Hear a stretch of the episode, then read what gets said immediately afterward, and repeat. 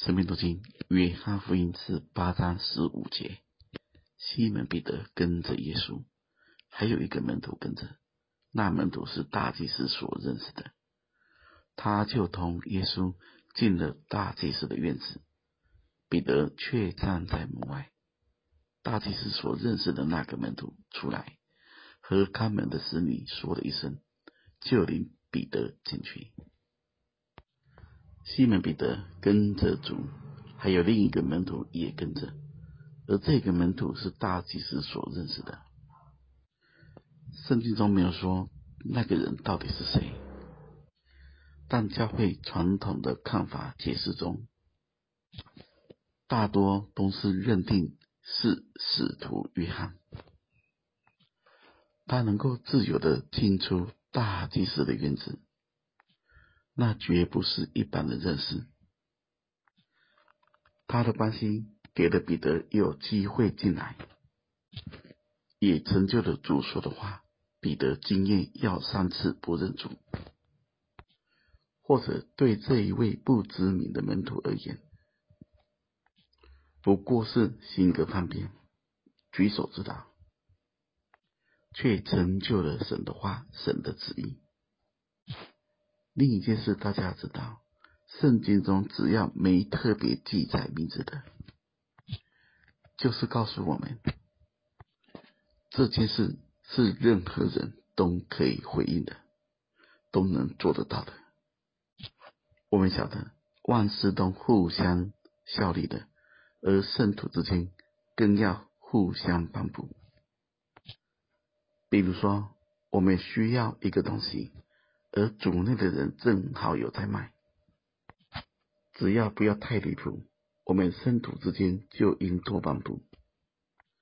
当我们信得更透彻，看得更清楚，我们就会知道，世界上所有的关系跟资源，都是神给的，也都要用在神喜悦的地方。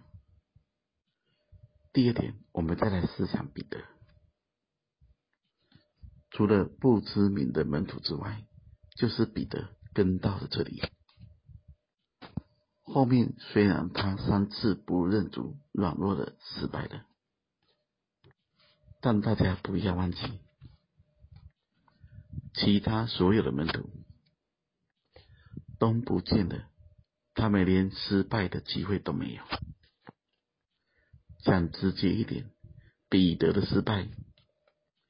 比他们逃离还更强。彼得失败不是因为他是懦夫，而是因为他是勇敢的。至少他到这个时刻还爱着主，跟着主，舍不得离开主。大家要明白，有些人从来不跟上，不委身。看起来他们不会失败，但他们也不会有机会更大的蒙恩，因为他们连失败的机会都没有，连认识自己的机会都没有。如果我们走的都没有彼得的远，我们更没有资格去向彼得说长道短。如果一件事我们都没有真正去伪证学习，都没有去摆上，那我们更要闭口不语，吃自己的饭。彼得的失败是因为他不认识自己，但他若不跟到底，他怎么会知道自己不认识自己呢？